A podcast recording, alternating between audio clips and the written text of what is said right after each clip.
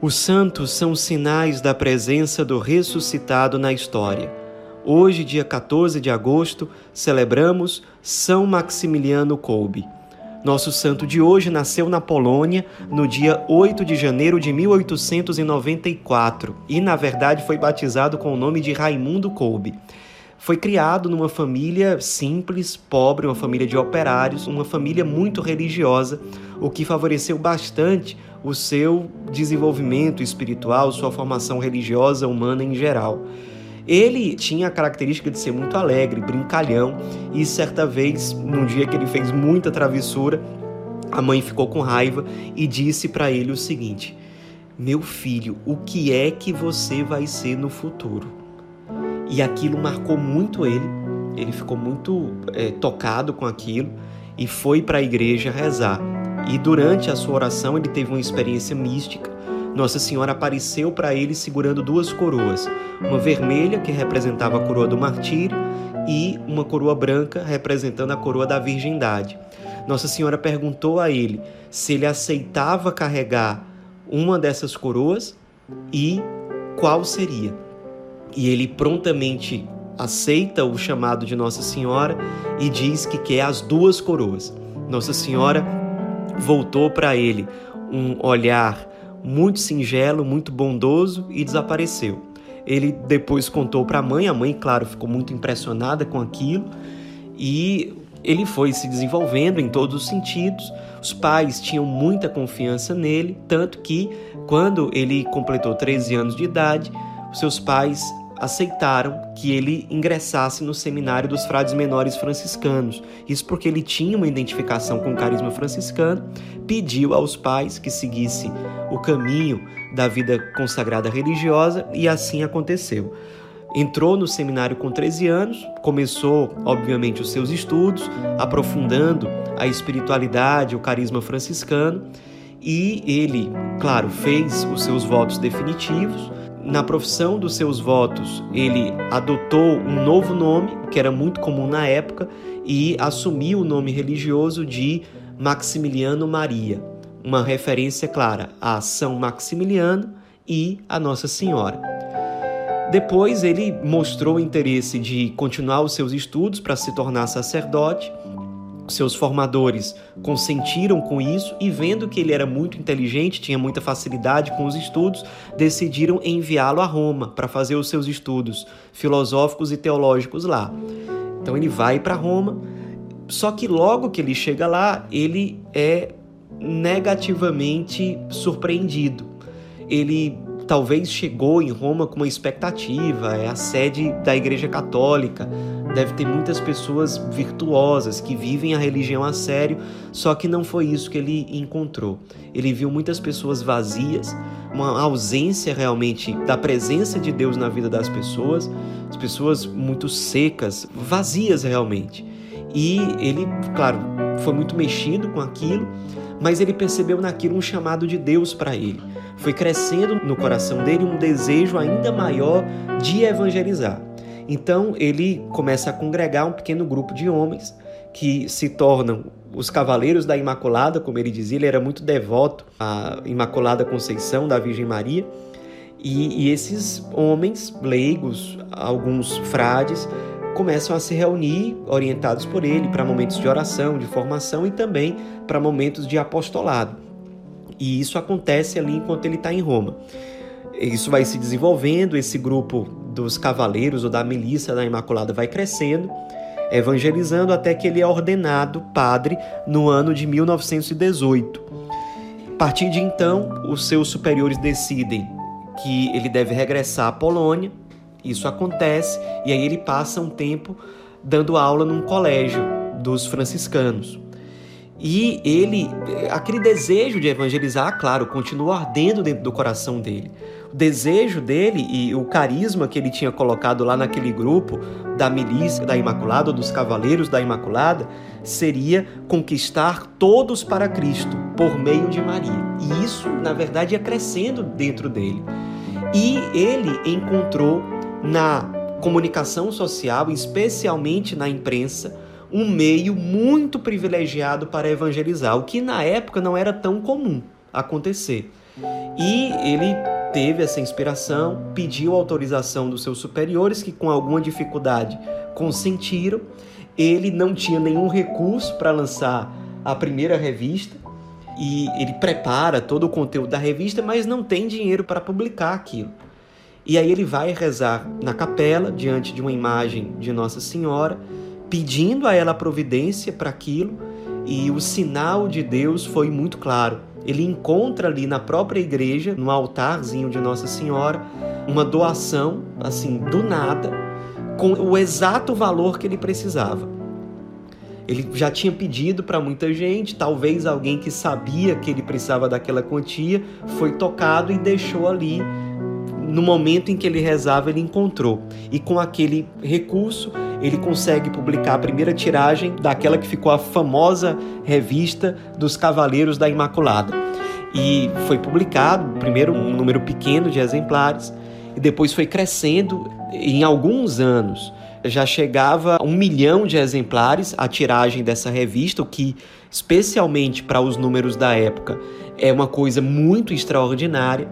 Depois ele colocou em prática a inspiração de criar uma revista de evangelização específica para crianças, o que ficou chamado de O Pequeno Cavaleiro da Imaculada, que também foi crescendo e se desenvolveu, e depois ele fundou uma revista específica para a formação dos padres, chamada Miles Immaculate.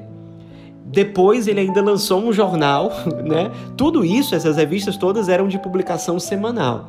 E ele ainda lançou um jornal que, com pouco tempo, atingiu a marca de 200 mil exemplares que eram distribuídos por aí, que as pessoas realmente compravam e com isso ele reinvestia na tipografia, em toda a estrutura que ele precisava para evangelizar.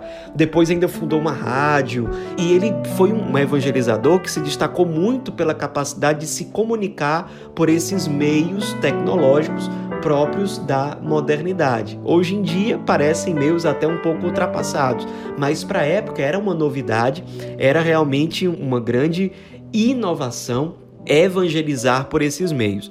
E ele conseguiu resultados muito grandes. Ao mesmo tempo, o número dos cavaleiros da Imaculada ia aumentando, aqueles que ajudavam Maximiliano Kolbe nesse trabalho de evangelização.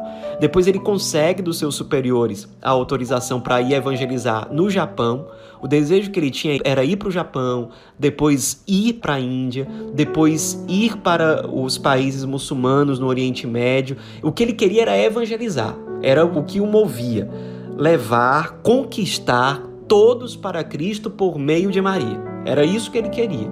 Então ele tinha um desejo e ele era assim incansável em evangelizar. Existem vários testemunhos que dizem que ele era incansável. Toda hora ele estava escrevendo um texto ou indo atrás de doações, além de ter uma profunda vida de oração, uma profunda vida de penitência, de jejum, de ascese.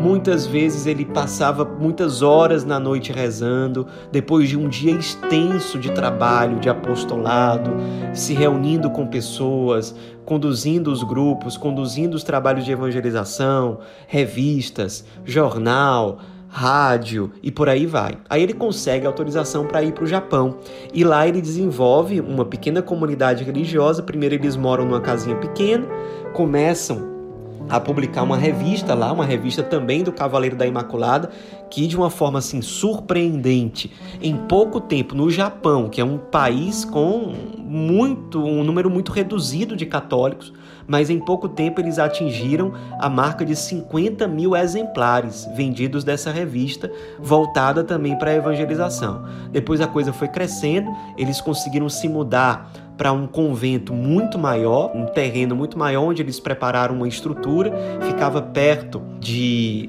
Nagasaki, no Japão. Inclusive, quando houve o lançamento da bomba atômica lá, aquilo foi sentido pelos frades, porque eles moravam perto dali. Então, os frades colaboraram muito no serviço de ajuda às pessoas que sofriam por conta daquela situação, indo realmente ao encontro daqueles que sofriam ali. Ele passou, Maximiliano por uma grande provação, porque sua ideia era continuar, sair do Japão, ir para a Índia, para os outros países, e os seus superiores não permitiram. Ele ficou decepcionado com aquilo, mas obediente, de forma realmente virtuosa, ele voltou para a Polônia, mas ele não sabia que aquela coroa que Nossa Senhora tinha apresentado para ele na infância, a coroa vermelha, lhe esperava. E por isso ele certamente houve aquele direcionamento para que ele voltasse à Polônia. Ele voltou, pediram para que ele ficasse à frente da condução de um convento para a formação de novos frades e tudo mais. Ele ficou à frente desse convento, ele era muito empreendedor, então, e também se lançava muito assim na graça de Deus. Ele era muito dócil às inspirações de Deus que ele percebia. O convento foi se desenvolvendo, desenvolvendo, desenvolvendo, os frades evangelizando, o número de jovens que queriam ser frades iam aumentando, até que o convento se tornou uma pequena cidade ali, que até hoje existe, a cidade da Imaculada ali. Era realmente um grande centro de evangelização, no fim das contas. Um grande centro de formação de frades franciscanos e um grande centro de evangelização, porque ali também havia a produção das revistas e das outras modalidades de apostolado que ele conduzia. Ele, na época do nazismo, começou a esconder judeus ali dentro do convento. Isso fez com que ele fosse preso duas vezes pelos soldados nazistas. A primeira vez em 1939, ele foi preso, foi severamente exortado, depois foi solto. E aí, no começo de 1941, ele foi preso de novo e foi à prisão definitiva. Foi para um campo de concentração, fez trabalhos forçados, claro, Ali ele procurava animar os outros na fé, nos momentos em que era permitido, em que era possível. Ele conduzia pequenos momentos de oração, de formação, conversava com cada um, animando, procurando fazer com que as pessoas se fortalecessem na fé, até que no fim das contas ele é enviado a Auschwitz para a sua morte. E ali ele passa por uma grande provação, na verdade, todos ali passaram, porque um dos prisioneiros de Auschwitz consegue fugir e o general, muito irado, para compensar a fuga daquela pessoa, ele decide matar 10 prisioneiros. E aí ele vai escolhendo a esmo entre aqueles todos que estavam presos ali, e um daqueles presos era um senhor chamado Francisco, que era um sargento, pai de família, que começa a gritar: Mas e, e a minha esposa e os meus filhos? Eu tenho família. E o Frei Maximiliano Kolbe ficou muito tocado com aquilo e tomou a frente, o que nem era permitido pelas regras do campo de concentração, e pediu que ele fosse morto no lugar daquele homem. Ele já tinha sido muito espancado, né? Logo que ele tinha sido preso, viram que ele estava com hábito, com crucifixo, e o soldado que o atendeu disse: Você acredita mesmo nisso? E ele disse: Creio. Levou um tabefe. Depois perguntou: Você acredita mesmo? Ele disse: Sim, eu creio. Levou outro tabefe. Isso aconteceu três vezes. Então ele já estava muito habituado a esse tipo de, de violência. Então ele teve coragem na hora de fazer isso. O general aceitou, que nem era esperado, porque o general era uma pessoa muito bruta, muito insensível, intransigente, mas aí a topou. E aí ele foi com mais nove prisioneiros, ou seja, dez ao total, para uma salinha. E a ideia é que eles ficassem ali sem comer, sem tomar água, até que morressem. E os guardas, as pessoas do lado de fora do quartinho, escutavam toda noite as pessoas, os homens que estavam ali cantando, rezando salmos, fazendo orações, conduzidos pelo Frei Maximiliano Kolbe, que incentivava todos aqueles a fé. Tanto que, logo que todos desse grupo morreram, eles deixaram de fazer isso, de prender o pessoal naquela salinha para evitar que outra coisa como essa acontecesse. Então a, a, decisão seria matar logo aqueles que tinham que morrer.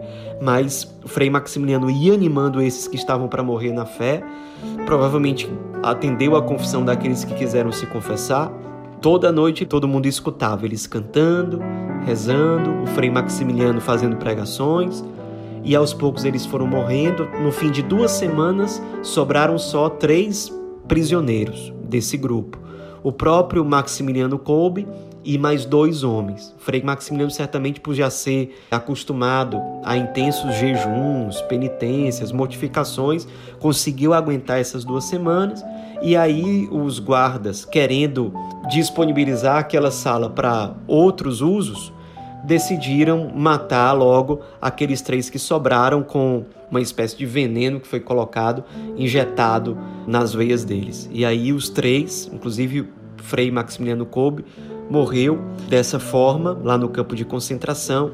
E aconteceu na prática a resposta a algo que ele pediu certa vez em oração. Ele dizia uma vez para Deus e compartilhou isso com algumas pessoas: Eu queria ser reduzido a pó pela Imaculada e espalhado pelo vento no mundo. Era isso que ele queria, era se consumir ao ponto de virar pó pela Imaculada e que esse pó fosse espalhado pelo mundo de acordo com o sopro do Espírito, de acordo com a vontade de Deus. De forma curiosa, isso de fato aconteceu porque os guardas cremaram o corpo de Maximiliano Kolbe e jogaram o pó pelo vento. Isso de fato aconteceu. Claro, a vida do Maximiliano Kolbe marcou muita gente, ele como outros católicos, alguns que foram canonizados, foram mortos nesse mesmo contexto de nazismo. Por exemplo, Edith Stein, Santa Benedita da Cruz, nós celebramos há alguns dias atrás, morreu num contexto semelhante. A sua obra de evangelização continua até hoje revistas que ele fundou, meios de comunicação que ele criou para evangelizar e até mesmo obras que surgiram inspiradas nele depois que ele morresse. Por exemplo, lá na Polônia existe um grupo de frades que formam um corpo de bombeiros. Então são frades bombeiros e que adotaram a espiritualidade e o nome de Maximiliano Kolbe. Eles se chamam de Corpo de Bombeiros Frades de São Maximiliano Maria Kolbe. É um sinal de toda a criatividade que Maximiliano Kolbe tinha para evangelizar. Essa criatividade não era simplesmente uma aptidão humana, mas era consequência principalmente de um coração que ardia pelo desejo de evangelizar, de conduzir, conquistar todos para Cristo por meio de Maria todo esse legado espiritual, esse testemunho de vida desse homem que abraçou fielmente as duas coroas da virgindade e do martírio até o fim da vida, tudo isso foi reconhecido pela Igreja, principalmente por São João Paulo II, que canonizou São Maximiliano Kolbe no dia 10 de outubro de 1982, se referindo a São Maximiliano Kolbe como palavras de São João Paulo II, padroeiro do nosso difícil século XX. Esse santo que foi vítima de uma de tantas brutalidades e genocídios que aconteceram no século passado. Nos inspiremos na vida desse santo tão corajoso, tão ardoroso na evangelização, que usou a criatividade a serviço do reino, que não se cansava de se consumir, que literalmente virou pó por amor a Jesus e Maria. Nos inspiremos nesse grande evangelizador dos nossos tempos, nesse santo franciscano, pobre, comunicador, evangelizador, missionário. São Maximiliano Maria Kolbe, rogai por nós.